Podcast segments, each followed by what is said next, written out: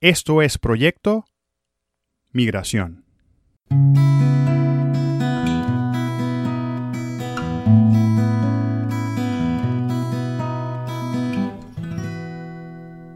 Venga, bienvenidos. Mi nombre es Gustavo Parra y hoy estoy gustoso de grabar este episodio sobre un tema que disfruto y que me apasiona y no por lo fáctico, el hecho de la moneda, el poder, etcétera, sino por el hecho de que muchos, sin saberlo, desconocemos la profundidad y a la vez la simpleza de la palabra dinero.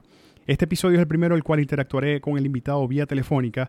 espero que lo disfruten. Eh, de verdad es un reto ahorita con el audio y todo el rollo. Eh, estoy seguro pues que yo lo disfrutaré.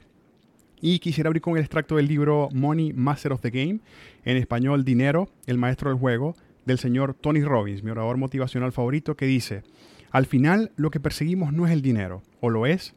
Lo que realmente perseguimos son los sentimientos, las emociones que creemos que el dinero puede crear.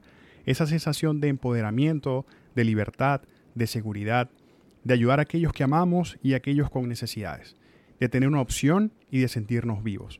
Para este episodio tengo como invitado pues a un carajo que tengo conociendo hace solamente 25 años, cuando estudiábamos el bachillerato en Maracaibo en el Colegio Santa Mariana de Jesús, donde nos reuníamos fuera de clases y teníamos desde aquel momento conversaciones de cómo intentaríamos impactar en el mundo y hacer de este un lugar mejor. Ambos éramos y seguimos siendo rebeldes de oficio y contrarios de profesión. Esto hacía que pocos, de hecho, nos buscaran para los trabajos en grupo. Eh, Nerio Parra actualmente es mi mentor. ¿Qué les puedo decir sobre lo que he aprendido de él o sobre lo que más me, ha impactado. Nerio ha sido clave en mi crecimiento personal, económico y pieza clave en cómo hoy veo el mundo y mi transitar sobre él. De Nerio siempre me ha impactado su capacidad de análisis y de reflexión. Nerio es un emprendedor nato, solo que no lo sabía. Actualmente su empresa CBN se encarga del envío de remesas a Venezuela desde cualquier parte del mundo. Con un volumen de 2.300 transacciones por año, como migrante aporta su grano de arena a la comunidad de migrantes, también ofreciendo sus servicios de consultoría en el tema de inversiones a corto, mediano y largo plazo. Brother, contame, qué mulleja de gusto tenerte hoy en el podcast. bueno, Gustavo, esto, esto es una, bendición total. Poder estar acá eh, es un orgullo y, me siento muy agradecido por esta oportunidad. Y para mí es, es increíble que la vida de cierta manera nos ha venido juntando de nuevo. Así es, papi. Así es. Eh, ya dije de dónde soy. Contame, ¿dónde vivís ahorita? Bueno, actualmente estoy viviendo en Buenos Aires, Argentina. Tengo, tengo acá cuatro años ya y, ha sido una aventura muy interesante. Me imagino, Robert. Contame cómo fue ese proceso, cómo fue tu experiencia y tu proceso migratorio. Bueno, yo, yo me quería ir. Eh, esto a veces es un poco duro cuando, cuando se lo digo a algunos venezolanos por, por ese cariño que tienen de su tierra y que todos tenemos. Pues sí. Pero yo, yo, yo me quería ir hace mucho, yo me quería ir hace, hace bastantes años atrás.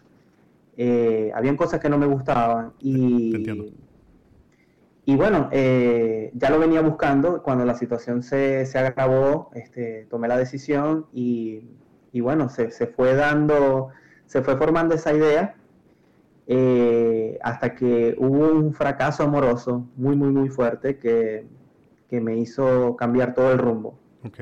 Eh, y bueno, la, parte de la llegada, no sé si hay que hablar de esto ya, pero lo voy diciendo de una vez todo cómo fue el proceso.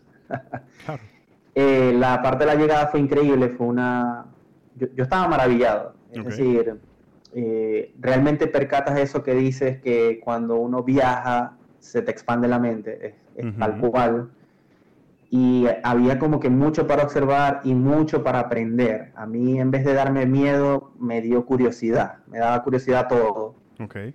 Y, y dije, quiero, quiero aprovechar esto. Realmente, realmente quiero aprovechar esto y no, por alguna otra razón desapareció el miedo bastante rápido. Excelente. Excelente. Vos sabés que casualmente esta semana... Eh, este episodio va a salir el 8 de abril, ¿ok? En la semana del 1 de abril eh, me enfoco mucho sobre lo que es el miedo, obviamente por toda la situación que se está viviendo ahorita, ¿no? Este, y cómo el miedo puede ser, o, o sea, puede llegar a ser o nuestro peor enemigo o nuestro mejor aliado. Cuando, cuando uno está acorralado por el miedo, chamo, puedes llegar a hacer cosas que no, no, no tenías ni idea que podías hacer. Así es, así es. De hecho, eh, los que son migrantes que nos escuchan saben que hay una hay una sensación de que, ok, o lo hago, me quedo en la calle. Claro, claro, sí. Yo creo que yo creo que ese tema lo vamos a tocar varias veces en, este episodio, pero, pero eso era como una especie también de, que te hace salir de la zona de confort, te hace luchar un poco más, pero en lo particular, en lo personal, lo, a, mí me sentía que tengo que, porque dices, tengo que intentar cosas nuevas, tengo que, tengo que ir más allá y te empiezas a preguntar, pero ¿qué pasa si voy un poco más allá? Porque realmente es como si la vida te diera un, papel en blanco y te dijera, bueno, dibuja, porque no le debes nada a nadie, vas empezando de nuevo. Eh, no, no están esas cosas que uno como que tal vez en tu entorno tenías, esos miedos, entonces tienes esa oportunidad de dibujar y de, y de hacer algo totalmente distinto, nuevo y más allá de lo que ya hacías. Claro. Claro, claro, sí. Eh, bueno, yo siempre he dicho que la migración tiene que ser sinónimo de reinvención, de renacimiento, ¿no? Eh, yo los hábitos que yo tenía cuando yo estaba en Venezuela son totalmente distintos a los que tenía cuando estaba en México. Y te puedo decir con toda responsabilidad que cuando, los hábitos que tengo ahorita son totalmente distintos incluso a los que tenía en México y por supuesto a lo que tenía en Venezuela. Eh, porque precisamente, o sea, tienes como que esa opción de decir, ok, aquí no me conoce nadie este, yo no conozco a nadie, entonces puedo ser otra persona, obviamente sin, sin, sin que esto atiente a, mis principios, ¿no? Exacto. Pero a ver, vamos a entrar un poquito en, en materia. El dinero, la plata, el billullo, los cobres, los reales. Eh, culturalmente como latinoamericanos, no estamos acostumbrados al rigor del ahorro. Por ejemplo, vamos a empezar con la parte del ahorro, ¿ok? Lo vemos como algo opcional y muchísimo menos estamos acostumbrados a la inversión en mercados, ¿no? O en cualquier otro tipo de instrumento. ¿Qué pensáis con respecto a esto? Bueno, la, parte de los ahorros es, muy, muy, muy importante. Retomando algo que, acabas de decir, ¿no? Que, me gustó mucho, de que nada atente contra, contra tus valores, ¿no? Hay, algo curioso. A veces eh, esa serie de valores eh, se pueden, digamos, mezclar o combinar con, ciertos miedos o creencias, vamos, a, vamos a llamarlo así para esta parte creencias y a veces esas creencias son limitantes. Así es. Entonces tenemos que derrotar a veces unas ciertas creencias limitantes que tenemos para, para poder crecer. Y los ahorros tienen una, muy buena parte de creencia. ¿A qué voy? Eh, lamentablemente, lamentablemente, ahorrando no vas a llegar a gran cosa. Así es. Okay, el ahorro es una herramienta que te va a permitir vivir ciertas cosas. Y, es, y esta es la manera en que yo, en ciertas consultorías de este tópico, eh, porque el ahorro definitivamente es una pieza importante. Así es. Eh, de hecho, tanto así que está el dicho ese que dice que un pequeño hueco hunde un barco. Así es. Por más toneladas gigante que sea el barco, lo termina hundiendo. Entonces, realmente sí es una parte importante. Vamos a lo directo. Ok. ¿Cómo veo yo la parte del ahorro? Eh, yo el primer cálculo para, empezar a tomar e-, ese tema con la gente, yo le digo, mira, si tú ahorras 5 dólares diarios, ¿ok? Y 5 dólares diarios, que son 30 veces al mes, 12 meses al año, eso apenas son 1.800 dólares, ¿ok? O sea que en 10 años son 18 mil dólares, no es tanto. O sea, hay, hay, gente que, depende de dónde migramos cada uno de nosotros, va a decir realmente sí 18 mil no me permite comprar una casa o un apartamento, es tal vez una, una inicial, ¿no? Claro. Pero yo lo que le digo a la gente es que hay algo particular en la preservación de riqueza. Hay algo particular en ese tópico, de hecho, en el hombre más rico de Babilonia, el texto del hombre más rico de Babilonia, eh, se trata específicamente de eso, el que tenga problemas con, con esa parte de ahorro o quiera mejorar esa parte, se lo, se lo recomiendo. Buenísimo. Pero hay una parte del ahorro que, que, es mi recomendación directa y que lo he dado en mis consultorías. Yo le recomiendo a toda persona que como adultos, mínimo, deberíamos tener seis meses de gasto, seis meses de gasto guardado y no tener deudas.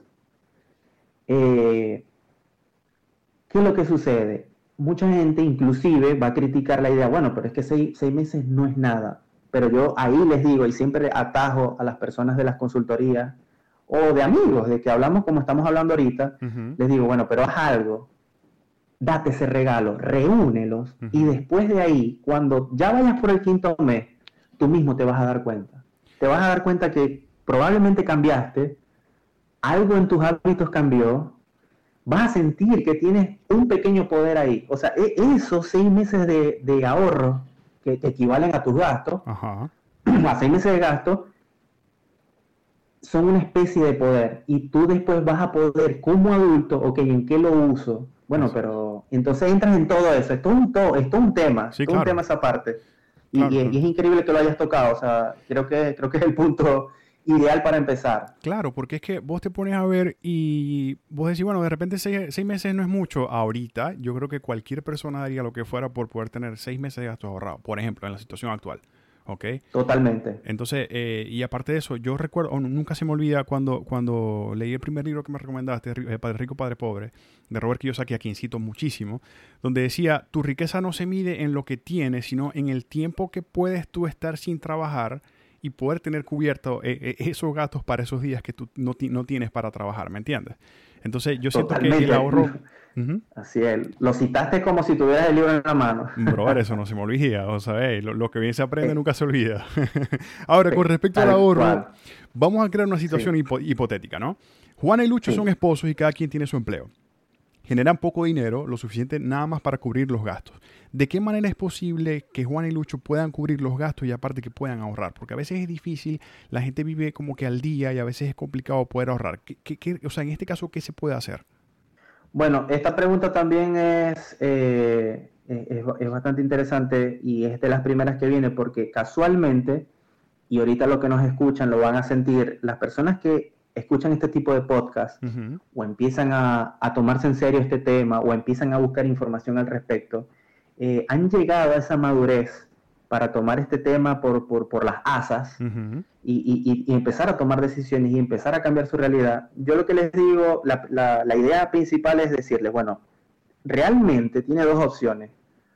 Para poder ahorrar, o produces más, en primera parte, ¿no? O produces más o gasta menos. Así es. ¿Qué sucede? Muchas veces en, la parte económica, finanzas, dinero y este tema hermoso que estamos hablando, no hay un blanco y negro, sino hay una escala de grises. Así es. Entonces van a haber personas que van a reflexionar acerca de la primera parte, es decir, poder ahorrar más, van a decir, bueno, de verdad, ese, ese café Starbucks todos los días no me está llevando a cumplir mis metas, realmente me lo podría ahorrar. Claro o esas suscripciones a 17 servicios que nada más uso tres, capaz, capaz me puedo ahorrar algunas. Claro. Eh, y una serie de gastos, cada uno sabe, en los que nos escuchan, cada uno sabe en qué podría empezar o, empezar a reflexionar acerca del tema. Es un tema familiar, es un tema para sentarte con tu familia, con, tu pareja, es, un tema para, para realmente reflexionar. Y está el otro lado, que termina siendo el lado donde todos vamos, porque la, capacidad de ahorro tiene un techo. Es decir, de aquí para allá, bueno, ya me, ya me convertí en un druida o un minimalista máximo, ¿no? Pero la capacidad de producir, amigos míos, es infinita. Así es. Es infinita. E, y, termina siendo el tópico que, que, empieza a formar parte de nuestras vidas. Es decir, cómo voy a producir más y todo eso. No me voy a adelantar porque sé que, sé que viene más, pero claro. Eh, eh, es eso, o ahorrar más, o, ahorrar, o gastar menos, o producir más. Exactamente. Vos sabéis que yo conozco a mucha gente aquí en, aquí en Tallahassee que tiene una opinión de los venezolanos con respecto a eso, ¿no? Dice, pero es que a veces los venezolanos son muy tacaños, o es que a veces los venezolanos son muy frugales, ¿no? Y, y a mí a veces me, causa ruido, pero es que muchas veces la gente no entiende que uno como venezolano, eh, como migrante aparte, o como nuevo migrante, uno crea una conciencia de dinero que a veces está a un nivel quizás un poquito mayor que la mayoría de la gente. Y por eso hay muchos venezolanos que salen del país o que salieron del país hace algún tiempo y ahorita son, son, son personas de éxito, son personas, bueno, de éxito eh, me refiero ricas, son personas que tienen propiedades, son personas que tienen negocios. Porque la conciencia de dinero yo creo que, ah, o sea, ah, la, migración te crea también eso, o sea, tu, ser eh, consciente con respecto al dinero y con todos los alcances que puedes tener cuando tú puedes tener unos ahorros o puedes cortar gastos, puedes hacer ciertas cosas como tú las dijiste, o sea, a veces no se trata nada más de ser tacaño, ¿no? Darse un gusto está bien, eso no está mal. Pero tratar de ser un poquito más consciente, como tú dices tú, si yo me puedo, o sea, si me gusta tomar un café de Starbucks, chévere, te lo puedes tomar, pero no te tomes uno todos los días porque eso te está generando un, gasto hormiga que pues a la final de cuentas te, te va a empobrecer, ¿no? Así es, así es, totalmente. Con respecto a las deudas, vamos un poquito más al hondo porque ya, ya me estoy como que me estoy emocionando ya, más, más, más, de lo que ya estaba. yo también, yo también. Actualmente hay dos corrientes, Robert. Por un, eh, por un lado, especialistas financieros, como ya lo dije a la altura de Robert Kiyosaki o Rey Delio, que dicen que hay deudas buenas y deudas malas, ¿ok? Las deudas buenas son aquellas que se pueden convertir a, a mediano plazo en activos, es decir, yo me endeudo hoy para comprar una casa, luego esa casa la pongo en alquiler, con ese alquiler pues la pago y luego que este esté pago, ya ese alquiler se convierte en un ingreso extra. Por otro lado, hay especialistas que dicen que no hay deuda buena, que toda deuda es mala por el hecho de que sea cual sea el interés que pagarás, ¿ok? Siempre vas a pagar más de lo que realmente eh, vale lo, que compraste, sea el bien que, que, compraste, y eso se devalúa con el tiempo. ¿Qué opináis sobre esto? Sí, definitivamente es un tópico muy, muy interesante y sí hay las dos hiciste la, tarea totalmente completa, con tesis y todo.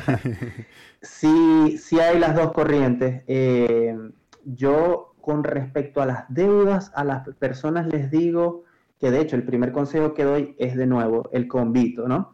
Seis meses de gastos, tus gastos ahorrados, ¿ok? Y no deudas, porque eso te da una libertad única. Hay gente que tiene seis años sin saber este, qué es vivir sin deuda. Es decir, inclusive antes de que migraran, tenían cuatro tarjetas de crédito, todas full. Entonces hay, hay que experimentar eso y volver a eso para saber lo que es poder correr y trotar sin la carga pesada en la espalda, ¿no? Así es. Eh, yo creo que en este tópico, ya, ya hablando de las deudas, yo creo que la gente necesita un poco de contexto, es decir, necesita un poco de, de cancha, necesita un poco de, de, si no tienes deudas, capaz, capaz, lo que puedes hacer es deducir de tu renta mensual o de tu producción mensual una especie de, ahorro, vamos a decirlo así, pero no es el ahorro clásico que venimos hablando, sino, mira, esto va a ser para, voy a hacer un pote, yo se lo digo así coloquial a, mis amigos, voy a hacer un pote en donde voy a empezar a, por ahí me dijeron que la publicidad de Instagram tal vez me puede llegar a costar un dólar mensual, un dólar diario, son 30 dolaritos. Las personas novatas en negocios no, invierten en publicidad eh, o, no invierten, en general no invierten, la inversión no, no es parte de su, de su vida diaria. Y cuando les dicen tienes que invertir en publicidad, les dice, bueno, pero ya va, déjame hacer mejor el logo, déjame invertir en esto, déjame, no sé, hasta piensa en empleados antes de, del tema de la publicidad. Entonces, esa pequeña deducción que tú puedes ir haciendo, bueno, estos dolaritos diarios son para poder pagar la publicidad por un año, para poder pagar el servidor de internet, el, hosting, para poder pagar un diseñador gráfico que me haga tremendo logo y me haga tremendo video para la marca esa que he soñado hacer por por seis años, o, me voy a pagar un buen, a alguien que me edite mi libro, lo que sea. Es decir, puedes invertir. Entonces ahí te puedes autogenerar una deuda a ti mismo que tú mismo te estás pagando, que es una deuda, pero una deuda contigo. ¿Qué tal un sobre de, bueno, aquí me viene a cobrar Gustavo, me viene a cobrar todos los meses 100 dólares y llega puntual y bueno, todos los meses se lo pago y al final del año, ¿cómo está ese sobre? ¿Cómo está ese, ese pote? De esa deuda, ¿no? A veces necesitamos un poco de esos, eh, de esos contextos para poder ver, porque la gente realmente no sabe lo que es asumir una deuda de 30 años y el riesgo y lo delicado que puede ser. Eh, si vas a asumir una deuda, trata que sea, y, y perdona que, te interrumpa, ya, ya me emocioné totalmente. Tranquilo, qué bueno. la, la gente necesita contextualizar un poco y poder tener, bueno, voy a, si voy a asumir algo, tan delicado como una deuda que sea por un periodo corto. Y tratar de informarme, porque mucha gente, por lo menos un caso particular, acá en Argentina, muchas de las deudas son sin interés. Es decir, son cuotas sin interés, eso es único. Yo, yo eso no, no, lo había visto en ningún otro lugar. Entonces, a veces hay, hay compromisos, que, y aparte que, bueno, que si la moneda se te está devaluando, esa deuda cada vez se reduce técnicamente. Claro. Entonces, ahí sí hay, sí hay de los dos contextos, pero yo le digo a la gente, trata de, trata de sumergirte un poco, mojar los pies primero un poco antes de asumir una deuda porque es delicado. Bueno, yo en este caso sí soy, yo ahí sí recurro al minimalismo, ¿no? Y, te, lo digo porque yo siento que cualquier deuda es una forma de apego, ¿ok? Así sea con una persona, así sea con una institución, genera un, apego, ¿ok? Este, ¿Qué pasa? Cuando yo estoy endeudado, cuando yo le voy, por ejemplo, al banco, yo estoy apegado con ese banco y yo me puedo cambiar de país igual voy a estar apegado con el banco porque me voy a ir y le voy, le voy a quedar debiendo plata, ¿ok? Este, o de repente voy a tener que ver cómo voy a hacer ahora para pagar esa deuda por cualquier cosa, porque dejé un bien en ese país, por ejemplo. Entonces, yo lo veo desde ese punto de vista y hace, hace poco también hablaba en un micro eh, sobre, sobre eso, sobre lo que son las deudas. Yo decía, si tú, si tú te metes, por ejemplo, ahorita que mencionaste una deuda de 30 años, por ejemplo, una casa, imagínate tú como migrante, ¿qué garantía tienes tú como migrante que 30 años después, cuando ya esa casa sea tuya, realmente tú todavía estés viviendo en ese país. ¿Me entiendes? Imagínate, imagínate que tú digas, no, sabes que yo, bueno, yo voy a arreglar las cuotas para que no sean 30 años, sino para que sean 10 años. Todavía sí, o sea, ¿estáis seguros que 10 años todavía vas a estar viviendo en ese país o específicamente en esa ciudad?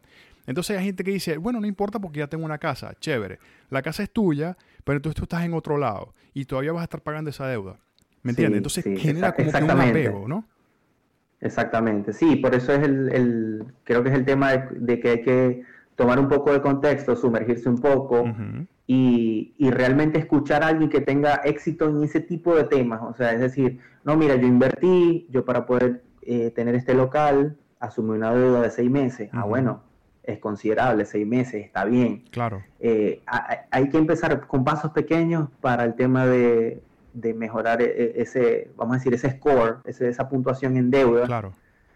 Eh, aparte que el migrante, lo que hablaste de la casa, ¿no? Y de los 30 años, el migrante, quiera o no, ya ha hecho el nivel 1 y 2 en cambios, aceptar que la vida está llena de cambios. Entonces, hay que estar pendiente con, con, las deudas por eso, porque la, la, situación cambia, eh, la política cambia, eh, ahorita estamos en plena pandemia, cambia, te cambia. Entonces, por lo menos personas que acaban de asumir deudas grandes en enero y febrero, ahorita deben estar bueno, imagino. No, no, quiero imaginar. Claro, claro, claro, claro. Ahora que ya, ya, ya, hablamos sobre, la, sobre los ahorros y vamos sobre las deudas, ahora vamos a, entrar un poquito más adentro todavía, ¿ok? más a lo hondo, este, con respecto a las inversiones, ¿ok? Eh, por lo complejo y lo extenso de este tema, vamos a puntualizar esto en inversiones en mercados tradicionales e inversiones en mercados alternativos. Y también vamos a abarcar según los plazos, obviamente según los objetivos de cada quien, ¿no? Por ejemplo, yo digo, yo tengo esta meta a corto plazo, como decías ahorita, un pote, y cuento con este capital. O quien dice, no, mi meta a largo plazo es esta y cuento con este capital. Entonces, vamos a comenzar con lo que son las inversiones en mercados tradicionales. Contame más o menos que, cuál es tu tu punto de vista, tu perspectiva con respecto a esto? ¿O cómo podemos hacer? ¿Cómo, cómo empezamos? Porque hay mucha gente que no tiene ni idea. Sí, con el tema de la inversión, eh, de hecho, creo que de las personas que te escuchan, si empiezan a escuchar mercados tradicionales, mercados alternativos y no están familiarizados, puede, puede que, se, que se confundan un poco y por eso estamos aquí. Claro. Eh, para conversar un poquito de ello. Eh, lo primero, yo creo que debe haber eh, un plan, un propósito, un sentido, una meta, un norte al tema de invertir. Eh, este señor tan importante para nuestras vidas, Robert Kiyosaki. El papá. Eh, el papá. no sabía si lo podía decir así. Sí, seguro. el papá lo helado. es el papá, es el papá. Mm. él, él dice que la inversión son vehículos. Ese es el, el ABC del libro Guía para Invertir, que creo que es el tercer libro de él en, el orden de eh, Padre Rico, Padre Pobre, Cuadrante de Flujo del Dinero, y luego viene Guía para Invertir. en Guía para Invertir, él habla de que las inversiones deben ser vistas como vehículos que te llevan de un punto A a un punto B. Así es. Eh, la distancia, la temporalidad, bueno, ya son otros temas un poquito más adentro, más alejados, pero Primero es determinar eso. ¿Qué es lo que quiero yo lograr yo con esta inversión? ¿Cómo lo va a lograr?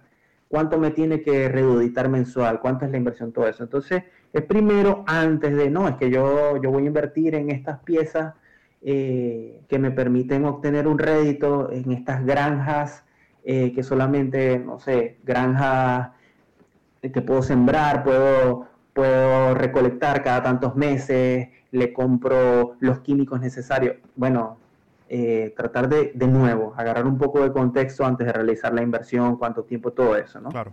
En lo, como mencionaste los mercados tradicionales, yo ahí no, para mí, en caso particular, mm, recomiendo a la gente que estudie un poco sobre el tema del oro y la plata. Eh, los metales preciosos, miles de años, miles de años que han comprobado tener valor, preservar valor. Y, la curva de entrada, vamos a decir, la curva de aprendizaje no es, no es tan difícil. Eh, toda persona que investigue este tema se va a dar cuenta que no es tan difícil obtener, no es tan difícil vender en caso que llegue a pasar algo. hay, hay, mucho material, hay mucho material para investigar y, creo que en los mercados tradicionales es una, es una inversión sólida. Okay. Bueno, eh, con respecto a los mercados alternativos, o bueno, dime, dime. Sí, este, sí, lo que pasa es que, antes, antes de que cambiaras el de, mercado, este, ahorita que dijiste sobre investigar, ¿no? Em, a mí, a, yo, a mí nunca se me olvida, de hecho recuerdo incluso qué, dónde estaba y qué estaba haciendo cuando escuché una nota de voz que me decía, nunca podéis invertir en algo que no entendáis. ¿Ok? O sea, siempre, siempre que vas a hacer una inversión, así sea pequeña, tiene que ser en algo que vos realmente entendáis. Porque si no lo entendéis, mm, o sea, no solamente que estáis ya destinados al hecho de que vas a perder, porque sí, ¿ok? Sino que realmente no vas a, saber ni siquiera, o sea, vas a perder ni siquiera vas a saber por qué perdiste ni qué fue lo que pasó.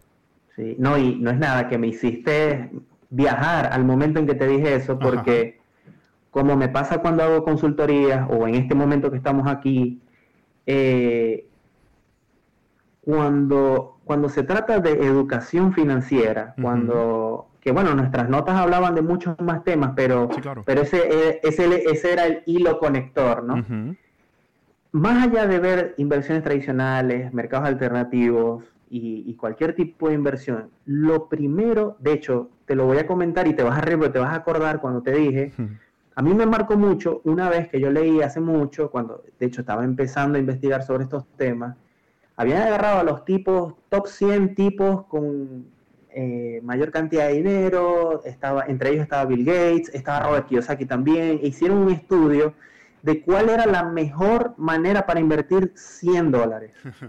bueno, yo con ese título me zambullí directamente. Yo dije, Dios mío, yo necesito, yo necesito saber qué van a decir aquí. Mm. Yo necesito saber. Y, y recuerdo que todos, es increíble, pero todos concordaron en que la mejor inversión con 100 dólares, las primeras inversiones que una persona puede hacer en su vida es en educación financiera. la mejor inversión, educarte, educarte a ti mismo. Porque cuando tú te educas, te van, te van saliendo ideas. Esas ideas te van a llevar a algunas acciones. Algunas de esas acciones, como la vida misma, no van a salir, no van a resultar. Y eso, de nuevo, te va a dar contexto. Te va a permitir decir, bueno, esto en realidad no es lo mío, esto no me gusta. Uy, pero esto sí me gusta muchísimo. Mm. Yo quiero o, hasta descubrir tu pasión. que bueno, es otro tema, otro tema de que, no, no, está en este eh, en, esta charla particular, pero eh, la mejor inversión, más allá de cualquier distinto mercado que puedas hacer, es en ti. Porque eso te va a dar, te va a dar las herramientas. A lo mejor, que es lo mejor que te puede pasar, a lo mejor la mejor inversión que vas a hacer es una que tú mismo vas a crear. Vas vas a crear tú mismo un modelo de inversión donde la gente va a poder invertir. Esto es un poquito más avanzado. Sí, claro. Pero, pero si lo estudiamos, a lo mejor no. A lo mejor tú, tu esposa o, tú, tu amiga que nos escuchas, haces cupcakes y dices, mira, ¿sabes qué? No tengo para la publicidad y veo que en Instagram hay unas imágenes hermosas. No sé fotografías más, no tengo ni cámara. Tengo el teléfono, pero me da penita, no tengo idea, no sé tomar, pero todo el mundo le gustan mis, mis cupcakes, mis tortas. Bueno, ya ahí tienes un método en donde la gente puede invertir. Ese, un tío, eh, alguien puede invertir en tu negocio. Entonces, te puede pasar una de las mejores experiencias que hay en la inversión, que es cuando creas un, modelo de inversión en donde la gente pueda, pueda participar. Pues sí, perfecto, que buenísimo. Ahora vamos a hablar un poquito de las inversiones en mercados eh, alternativos. Cuando, cuando hablamos de mercados tradicionales, como lo dijo Nerio, ¿no? Eh, puntualizando, sería eh, metales preciosos, ok, bolsa de valores, según puede ser la bolsa de valores de aquí, de Nueva York, puede ser la, bolsa de valores del país donde estés, este, el plazo fijo en bancos que también ofrecen opciones de, de inversión. Este, y cuando hablamos cuando eso, eh, a eso me refiero cuando hablamos de mercados tradicionales. Ahora vamos a abarcar un poquito lo que son las inversiones en los mercados alternativos, Nerio. Bueno, eh, actualmente en mercados alternativos, eh, una inversión que puede llegar a ser interesante y observar es el tema de las criptomonedas. Así es. Y muy importante en el tema de la inversión es entender, entender en qué modelo estamos entrando, porque si bien las criptomonedas, por, por dar este ejemplo de mercados alternativos, son extremadamente volátiles. Imagínense esas personas que compraron Bitcoin en 100, en 200, en 1000 dólares claro. y lograron vender en 10 mil, lograron vender en 15 mil, lograron vender en 20 mil, es decir, eh, lograron un gran rédito. Claro. Son extremadamente volátiles, pero esa misma volatilidad y esa misma adaptación que tienen estas nuevas tecnologías le podrían brindar al inversor eh, unos buenos réditos. Eh, siempre está bueno, eh, hay, ahorita muchos mercados alternativos, de hecho la WID es otra inversión que, que ahorita controversial, pero está dando grandes réditos para muchas personas sobre todo en el área medicinal, que ya está totalmente comprobado la parte de, reumatología, la parte de ciertos dolores. Eh, se han logrado muchos avances y está siendo eh, una inversión muy interesante. El 5G, que, que, apenas se está adoptando en ciertos lugares, también está siendo eh, una inversión interesante. Esta es, hay, hay, muchos mercados que ahorita solamente se están empezando a desarrollar y pueden proveer grandes réditos. Cuando, cuando Nerio se refiere a la parte de, la, de la hierba, de la marihuana, no es que vamos a comprar una mate de marihuana, ¿verdad? Y ya, vamos a, invertir en marihuana, no. O sea, es investigar un poquito en las empresas que están haciendo ahorita eh, procesos de cosecha, de todo lo demás, este, y es un mercado que obviamente es nuevo, a eso, a eso nos referimos con mercados alternativos. Este, son mercados que, son, que apenas ahorita están, están comenzando y que pueden llegar a ser algo eh, grande, igual con las criptomonedas, igual con, con el 5G en la telefonía. Así es, así es. Bien, ahora hablemos con respecto a los plazos eh, de permanencia en, cada una de este tipo de inversiones. Como tú lo dijiste, tenemos que, o sea, cuando yo voy a comenzar a invertir, sea, sea cual sea el vehículo, sea cual sea el, tipo de mercado, yo tengo que, lo primero que yo tengo, como le dijo Nelly ahorita, es estar claro con respecto al plazo. ¿Cuánto tiempo eh, voy a estar yo eh, dentro de esa inversión? ¿Cuánto tiempo yo voy a estar con, dinero dentro de, esa inversión? Exactamente, exactamente de nuevo, también acá, se necesita un poco el contexto. Eh, como, como ya Gustavo lo dijo, fuimos entrando en calor, entrando en calor. Este ya sería como el nivel 4 o 5 de este tema que estamos hablando. Más o menos. Eh, y lo, que puedo decir en esta parte, eh, que, ya es una parte ya definitivamente no es nivel básico, ya la persona tiene un hábito de, de ahorrar, de manejar sus gastos, de invertir en sí misma, de estudiar, de analizar diferentes mercados a ver qué opciones hay, porque por lo menos eh, este capítulo está, está dejándole a la gente, oye, ¿sabes qué? Mira que se puede invertir en el 5G, qué loco. Es decir, no tengo que ser Huawei para, para, invertir en esa tecnología. ¿Cómo lo podré hacer? Entonces, es dar eh, opciones a las personas, porque opciones, amigos míos, hay infinitas. Sí, claro. Y y, eso es lo que cautiva a mucha gente, decir, wow, pero es que yo no tenía ni idea, ni idea de que esto o aquello se podía hacer. Entonces, pero ya hablando de los plazos, que es un tema un poco más avanzado, está bueno estudiar, eh, siempre es bueno eh, buscar gente que tenga resultados en lo que, en lo que tú estás teniendo interés. Es decir, si tienes un amigo que invirtió en criptomonedas y está teniendo resultados, el problema con las cripto es que también hay mucha estafas asociadas porque aprovechan que la gente no conoce ese mercado para perpetuar estafas. Claro. Pero una vez la persona se educa, eh, ya sabe discernir un poco más. Pasa con todos los mercados, porque en el oro te pueden vender una moneda falsa, te pueden vender un lingote lleno de, de, tungsteno, te pueden... Es decir, en todo necesitamos educación y eso es lo, ese, es el mensaje importante. Pero para hablar de los plazos, habrá que ver, es distinto montar un local, ok, llenarlo de inventario y que los plazos pueden ser de seis meses a 2.5 años, año y medio, va a depender del mercado, del país, del rubro claro. de, este mercado que, que estás montando. Bueno, no, yo a mí me encanta la fotografía y yo quiero vender mis fotos. Entonces, tendrás que analizar un poco más eh, en cuánto se están vendiendo las fotos en el mercado, en estas páginas como, como Upslash o Shutterstock. es decir, negocios hay infinitos y los plazos van a depender un poco, van a depender un poco del mercado en el cual estás entrando. Claro. ¿Sabes por qué? Que te, da esa, que te da esa expectativa y también el volumen, el volumen que invertiste. ¿Sabes por qué quiero tocar el tema de los plazos? Porque a veces la gente piensa, bueno, si yo invierto esto, por ejemplo, en Bitcoin, eh, ya el próximo año soy millonario, ¿no? Ahorita ahí está hay el boom en Venezuela, el boom con las criptomonedas y el boom con, con, el trading, ¿no? La gente dice, no, es que si yo hago trading hoy y comienzo a hacer trading hoy, ya pues simplemente en seis meses, a más tardar de repente, me tarda un año y ya tengo un millón de dólares. O sea, y la, la gente no, no, a veces no es como que realista con lo que estás invirtiendo a tus plazos. Es decir, si tú te puedes hacer millonario comprando, por ejemplo, criptomonedas o haciendo trading, si tu capital es de 100 mil, 200 mil dólares. Obviamente, pues no, no, no o le tienes que poner empeño porque es algo que sea, tienes que quintuplicar todavía si su tu inversión, si es de 200 mil, para llegar al millón.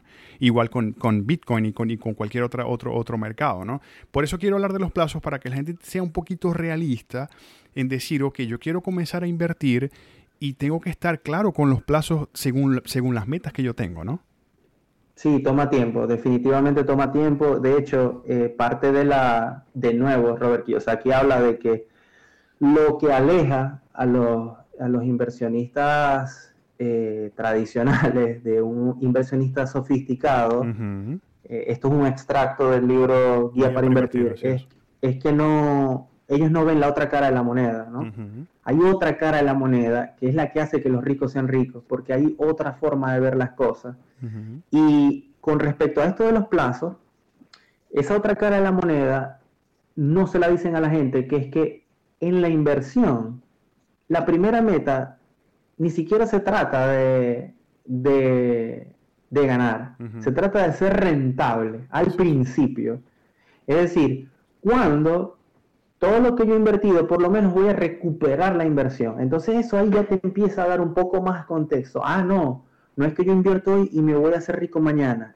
Capaz, hay un día de promedio entre hoy y mañana. Ok, tal vez te haces rico pasado mañana, que, no, lo creo. No creo Pero, eh, pero hay un día de por medio en donde, ok, ya me volví rentable, ya por lo menos recuperé la inversión. Entonces, es exactamente como lo mencionaste. Primero hay que entender eh, que toma tiempo, toma tiempo y, ¿saben cómo es la mejor manera que lo pueden ver? Tomen un libro de inversión que les llame la atención pues y van a ver que primero te hablan del modelo, te hablan de los distintos mercados y ya el libro, solamente el libro te va a tomar una, dos, tres meses, seis semanas, un año, dos años leerlo. Entonces, eso te dice un poco acerca de, invertir. Del, tiempo que necesitas, pues sí. Brother, vamos a dar un espacio entonces para nuestros anunciantes. Buenísimo. Tally Food Equipment, Service and Design. Especialistas en equipos para su restaurante, hotel, iglesia o comedor escolar. Desde smallware hasta walking coolers. Tally cuenta con personal capacitado para el diseño de cocinas para restaurantes en cualquier tipo de tamaño y espacio, de forma que se parezca al proyecto que usted sueña. Ejecución efectiva de entregas puerta a puerta de equipos listos para su instalación. Visita la tienda en línea www.tallyfoodequipment.com y la tienda localizada en el 720 Capital Circle Northeast, Suite G, en Tallahassee, Florida. Teléfonos 850-727-5211. Bien, retomando este tema con Nerio Parra, el dinero, el, preciado y bendito y cochino dinero, como dicen algunos. Ahorita con todo el rollo del coronavirus, eh, Nerio, el COVID-19, los mercados, todos los mercados están teniendo declives importantes. Mucha gente en pánico, otros aprovechando. ¿Cuál es tu recomendación como inversionista en este panorama? Bueno, eh, este, este mensaje va dirigido a los que se van empezando a los que se van empezando a interesar en el, en el tema de las inversiones y en el tema de los mercados y, y que empiezan a tomar seriedad y responsabilidad en el tema de sus finanzas personales y el dinero. Porque los que ya tienen experiencia ahorita están haciendo dinero. Y es así de es así de crudo, es así de fuerte y, y, bueno, y lamentable para, vamos a decirlo así, ¿no? Para el que no está formando parte de la fiesta. Y es delicado decir en este momento fiesta, pero ¿cómo que fiesta si, mm. si en la situación terrible que estamos? Pero, pero sí, esa es la otra cara de la moneda. Hay empresas eh, ahorita haciendo mucho, mucho dinero, en algunas de ellas y no solamente el ramo farmacéutico, porque hubo empresas farmacéuticas que se dispararon, eh, sino otras empresas de entretenimiento, imagínense, una empresa de entretenimiento en este momento. Entonces, eh, el experimentado ya sabe lo que está haciendo y de hecho está recogiendo frutos ahorita. Entonces, este consejo que voy a dar va para los que, los que van empezando. Lo primero, que de hecho eh, no sé cuál es el, la, audiencia de cuál es cuál es cuál es tu target, Gustavo. Hago una pausa aquí pequeña de, este canal maravilloso. El target, pues, el, demográfico son todas las personas que han salido de sus países, no solamente venezolanos. Eh, cualquier persona de habla hispana que salió de su país eh, a vivir a otro lugar, pues, buscando oportunidades económicas, crecimiento, etcétera, etcétera. Ese, ese es el. Estamos hablando de personas desde los 18 años hasta los 65, 70 años, hasta más. Ah, bueno, tenemos, tenemos de todo. Bueno, algunos, algunos de, de, las personas que nos escuchan, realmente esta va a ser su primera eh, crisis, eh, porque inclusive, lo, y esto lo voy a decir con mucha humildad, que por cierto es muy necesaria para el tema de la inversión del dinero, la humildad, pero lo digo con humildad, yo en el 2008 no estuve muy pendiente de la crisis global y de lo tanto que se habla, porque apenas ustedes empiecen a investigar un poco de inversión y de mercado, se van a dar cuenta que hubo una crisis en 1700, en 1800, 1920, 1970, 1990, 2000, 2008, ¿ok? Y ya estábamos pasados de tiempo porque más o menos cada 10 años hay una crisis global, los mercados son ciclos. Y no me voy a extender en el tema, pero, pero es que eh, sucede, sucede. Entonces, para aquellos que han llegado a la madurez y a ese punto de la vida en donde deciden tomar control de sus finanzas y que están experimentando esta crisis desde ese contexto, desde ese punto de vista donde uno dice, bueno, pero ¿qué pude haber hecho yo al respecto? ¿Cómo me puedo preparar? Porque de esta salimos, claro. de esta vamos a salir y eso, eso, eh, eso, eso estamos seguros. Pero ¿qué puedo hacer yo para la próxima? ¿O qué puedo hacer yo para mis hijos? ¿Ok? ¿Qué puedo hacer al respecto? ¿Podré, al escuchar a estos muchachos, yo, será verdad que yo podría ahorita estar recibiendo réditos? Entonces, el primer consejo para esas personas es observar, observar y tratar de, de nuevo, y, lo utilizo mucho, contextualizar. Hay una palabra, casualmente empezaste el capítulo hablando de Tony Robbins, pero Tony Robbins, una de las piezas fundamentales de todo su discurso, que es increíble, es el enfoque. ¿En qué nos enfocamos? Cuando ustedes empiecen a enfocar en las finanzas personales y en tomar control sobre el área financiera de sus vidas, entonces, como el enfoque está puesto ahí, ustedes empiezan a ver directrices o empiezan a ver partes de su vida que tienen que ver con todo el tema de la finanza y qué, qué puedo hacer al respecto. Porque el control de la finanza es eso, ¿qué puedo hacer al respecto? Entonces ahorita es observar, observar qué es lo que está sucediendo. Ok, si yo ahorita tuviera 5 mil dólares guardados, 10 mil, 50 mil, 100 mil, entonces eh, eh, se, trata un poco de eso, ¿no? Vos sabéis que yo, bueno, yo soy relativamente nuevo en el tema de inversiones, pero soy apasionado, ¿no? Desde que comencé, en, comencé, comencé ya cuando, cuando, cuando recién me, me mudé aquí. Y yo siento que de, tanto que he leído, lo más, yo siento que es lo más fácil en teoría, pero en procedimiento es lo más difícil. Es simplemente, y por eso yo siempre digo, soy un contrario, ¿no? Es simplemente hacer todo lo que todo el mundo no está haciendo. Exactamente. O sea, si ahorita todo el mundo está en pánico, ahorita es momento en el que yo debo tratar de mantener la calma, porque tengo que hacer lo contrario. Si todo el mundo está vendiendo queso, yo voy a ser el único que va a comprar queso, ¿ok? Si todo el mundo, sí me explico, o sea, yo, la idea aquí es ir contra las masas, así de simple. Diste, en el clavo, diste en el clavo. De hecho, eh, ahorita en los mercados se le llama esto sangre en las calles. Eh, y ahorita hay precios, eh, ese sería el, esa sería la segunda recomendación. O sea, el primer consejo es, bueno, observar. Eh, observar, observar bien qué es lo que está pasando y, qué, y observarte a ti mismo. ¿Qué estás haciendo con este tiempo en donde tenemos esta crisis? ¿Estás, estás preparándote? ¿Estás bajando PDFs para estudiar? ¿Estás escuchando este podcast? ¿Estás buscando? ¿Qué, qué estás buscando? ¿Por qué lo estás buscando? Pero el segundo consejo sería, bueno, ahorita hay precios baratos en muchas cosas y se van a seguir abaratando mientras continúa la crisis y mientras vienen los, como dicen por ahí, los coletazos, de la crisis, lo que va a venir después. Van a haber muchas acciones baratas, van a haber muchos precios baratos. Eh, de hecho, a, pesar, eh, hablando de, las inversiones tradicionales que tocamos hace rato, ahorita el precio de la plata en papel, porque tenemos la plata física y la plata por contratos, por papel, en la bolsa, vamos a decirlo así. No, es lo mismo tener un lingote de plata en tu gaveta eh, o tener eh, bonos, papeles de, inversión. Pero bueno, hablando de esa, ahorita la, el precio de la onza tocó mínimo, mínimo de varios años y llegó a tocar 11 dólares la onza. Amigos, el año pasado en diciembre, justo en diciembre, la onza ya estaba llegando a los 19, ¿ok? Y, venía con fuerza. Dos por uno. sí, básicamente. Entonces, e, es uno de los ejemplos. Uno de los ejemplos, hay muchísimos ejemplos, eh, pero para no extendernos, ahorita que hay sangre en las calles, hay precios baratos. Claro, claro, claro. Brother, vos bueno, eh, vamos a. Lo que pasa es que sí está muy. Este tema, este tema yo estoy seguro que va a tener secuelas. Este, o sea, digo, va a tener, van, a ser varios episodios. Este, vos habéis escuchado el podcast y te preguntaré lo que le pregunto a todos mis invitados. Si tuvieses la oportunidad de viajar en el tiempo, al día antes que saliste de Maracaibo y pudieras hablar con vos mismo, ¿qué consejo te darías? Bueno, yo creo que esta respuesta va a impactar más a los que están tomando la decisión de, de emigrar porque a lo que los que ya han emigrado escuchan esta respuesta van a decir, por supuesto, pero claro, uno no lo sabe, claro. uno no lo sabe, y por eso es que está bueno meterse en estos temas de inversión, porque no lo sabes, no sabes lo que te espera, y no sabes en quién te vas a convertir. Así es.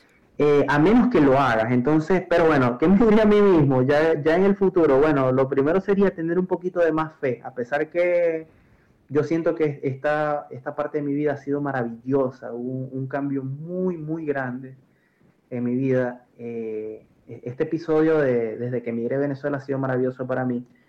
Pero inclusive así, inclusive a pesar de todo lo hermoso, todo lo bello, todo, inclusive así me diría, tengo un poco de más fe, porque mm, yo empecé trabajando en un kiosco, es decir, en el exterior, mi primer trabajo fue en un kiosco vendiendo dulces, caramelos, cosas así. Para empezar, ¿a qué? Al primer consejo que di que es esos seis meses de gasto y deudas, bueno, por allá más o menos yo lo fui leyendo y, fue una de las primeras metas, no tener deudas y tener esos seis meses de gasto. Entonces, eh, necesité un poco más de fe porque eh, me, sentía atribulado, decía, bueno, ¿hasta cuándo va a ser este periodo? Dios mío, llegué así, eh, llegué casi que en paracaídas. Entonces, este, todos los que han emigrado saben que al principio necesitamos un poquito más fe y la vas a necesitar en el camino, te, te va a ayudar mucho.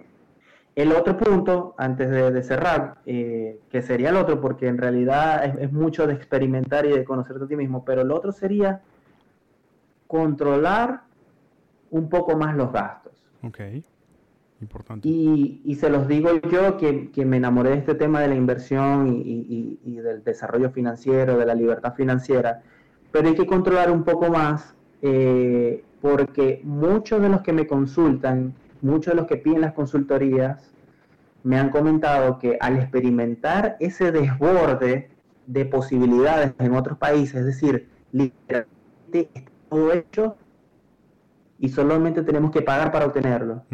Eh, eh, en el caso de los que están en Estados Unidos, Amazon nos lleva todo a la puerta de la casa, piensa antes de nosotros lo que necesitamos, y en otros países, en Europa también, entonces viene ese desborde y, a veces como que, Dios mío, es un desespero porque está todo disponible, ¿no? Entonces, este, hay que controlar un poco esa parte. Muchos me han escrito y me han llegado con, la cantidad de deudas que tienen. Es decir, eh, una buena camioneta, buen Apple Watch, eh, cada hijo tiene una tablet, pero, pero ¿cómo están esas deudas? Entonces, muy pendiente de los gastos, me, daría ese consejo, inclusive para mí, pero hay que estar, hay que estar pendiente de esa parte. Claro, vos sabés que lo bonito de, de Proyectos Migración este, es que ahorita me preguntabas el, y me, me, quedé pensando ¿no? en el demográfico.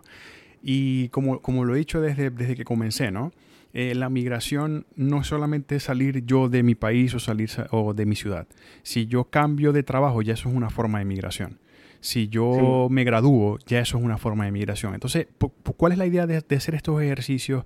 Eh, y de hecho yo lo dije, lo dije en el primer episodio. Es un ejercicio que yo hago conmigo mismo y decir, ok, si yo pudiese viajar, ¿qué consejo me daría? Y, ese consejo me, me, ayuda tanto a tomar una decisión ahorita en la actualidad por ejemplo, ahorita tú, tú dices eh, controlar los gastos. Entonces, yo me podría dar ese consejo si tengo que cambiar de trabajo. Por ejemplo, decir, bueno, de repente no voy a ganar lo mismo, entonces debo controlar los gastos. Si me voy a cambiar de casa, entonces debo controlar los gastos. ¿Sí me entiendes? O sea, esa es la idea de, de este, de este ejercicio. Buenísimo, buenísimo. Y, y, es, y sí, es, finalmente es la idea. Vamos a, vamos a ir un poquito ya cerrando porque ya no, nos, pasamos, nos pasamos el tiempo. Este, llega un momento en la vida de todo hombre y de mujer, claro, de, como mujer también, en el que entiende que si un trabajo a duras penas le da para vivir, tiene tres opciones, como ahorita lo dijo Nerio. Buscar otro trabajo que le permita tener mayor nivel de ingreso, que le permita a su vez poder ahorrar e invertir. Aparte, la, la, opción B, aparte del trabajo que solo le da para cubrir las cuentas, buscar una segunda fuente de ingresos que entonces le permita ahorrar e invertir. Y sobre este tema hay muchísimo también en Internet, desde pasear perros hasta lavar carros y muchísimas más opciones. Eh, y la opción C, con su nivel de ingresos actual, considerar como lo decía ahorita Nerio, bajar el nivel de egresos o de gastos para que entonces pueda tener dinero, aunque sea poco, destinado para el ahorro y para un fondo pequeño de inversión. Brother, como te decía, esto es un tema en el que necesitamos muchísimo más tiempo. Es probable que este episodio, pues como ya lo dije, tenga una parte 1, 2, 3. Este, de verdad te quiero agradecer por haber aceptado la invitación. El dinero, pues, es un eje transversal en la vida de cualquier inmigrante y de cualquier persona. El problema no es solo cuando nos falta. Hay personas que lo tienen y por mala administración también caen en un hueco financiero e incluso lo convierten en un ciclo, ¿no? Eh, para el migrante el dinero puede dibujar una línea entre seguir o tener que regresar. Bueno, eh, definitivamente yo creo que la máxima como migrantes, porque es que realmente no, y, y eso me tiene muy cautivado de este canal, porque porque es, un, es una demografía que ha existido a lo largo de la historia y va a seguir existiendo. Porque hay gente que no solo migra por una mala situación, sino es que le cautiva, quiere, quiere investigar, quiere buscar. Y, y, bueno, desde textos desde 1600, 1800, hasta lo mencionamos en este mismo podcast hace, hace minutos, expande la mente. realmente otras culturas, otros sabores, otra, otra, es más, capaz el amor de tu vida está en, está en otro lugar, no se sabe. Pero, pero yo creo que el consejo máximo es el tema de planear. el tema de planear. De hecho, lo dividiría en tres partes. Debe haber un plan, debe haber un plan, es decir, dónde estoy, a dónde quiero llegar, cómo lo voy a conseguir. Algunos lo llaman estrategias. ¿Ok? Consejo con todo mi corazón, colóquenle plazo colóquenle un plazo a esos planes. Es decir, el plan o la meta no tiene plazo, amigos míos, vamos a, vamos a fallar. Claro. Eh, porque la vida nos distrae mucho y como también lo dijimos aquí en, este episodio, eh, la vida está llena de cambios. Así es. Eh, es. una, es casi, es casi una, es una constante. Entonces, planear y que esos planes, amigos, tengan plazos, porque los plazos nos van a permitir autoevaluarnos y decir cómo lo voy, cómo lo estoy haciendo, ¿Cómo, puedo mejorar estos plazos? ¿Estoy conforme con estos plazos? Entonces, si estoy conforme con los plazos, ¿qué hago? Agrego nuevas metas, agrego nuevos planes. Sí, es que son tres, tres premisas, tres premisas eh, indispensables. ¿Qué, ¿Qué, quiero? Okay, ¿Cómo lo voy a lograr y cuánto tiempo me va a tomar? O sea, es simplemente puntualizar esos tres puntos para poder tener éxito, porque incluso la gente que lo planifica y tiene su estrategia y tiene sus plazos también fracasa. Entonces imagínate si no los tiene, ¿no? Este, e, es así, es simple y sencillo. Brother, danos tus usuarios en las redes eh, para que la gente te pueda contactar. Bueno, en Instagram soy Neriox, ¿ok? Con un cero al final. Eh, y en, en Facebook eh, los podré invitar a que seguro quedó para otra ocasión. pueden ver mi empresa, que es CBN, pueden ver CBN Exchange, CBN Exchange en Facebook, esa es la, página de mi empresa. eh, que ha sido la fuente de, muchas consultas también, porque hay gente que dice, ¿sabes qué? Mira, ya yo tengo mi trabajo, todo bien, pero me gustaría crear un negocio por internet. ¿Cómo es? Entonces, eh, por ahí estamos para... Sí, háblanos, háblanos un poquito de CBN, vamos. CBN para mí ha sido la, prueba máxima en, mi vida de, que es posible crear. Es posible crear. CBN, eh, mira, empezó de cero como, como todo proyecto y cuando digo cero me refiero a cero likes, porque es una, es una page en Facebook. Actualmente ya va para los 27 mil. Sin embargo, y esto es casi que primicia, eh, mucha gente no sabe que a mí me cerraron la página una vez y ya iba por 5 mil likes. Entonces, esto te dice de que amigos, cuando ustedes crean algo, ustedes no saben ni siquiera dónde puede llegar a, a dónde puede llegar, pero es totalmente posible crear. Entonces, ese es el primer mensaje de CBN, más allá de los servicios que ofrece, cómo me ha ido a mí y todo, eh, yo creo que el mensaje primordial es ese. Eh, algo muy importante también, hablando de CBN, es el entorno, ¿no? Eh, y que también nos va a ayudar para el tema de finanzas que hemos hablado. El entorno eh, influye mucho. ¿Qué sucedió? Yo tenía mi mentor en ese momento, ya varias veces me había dicho, mira, sabes que este negocio te puede ayudar, este negocio te puede ayudar, este negocio te puede ayudar. Y yo que le decía, me da miedo.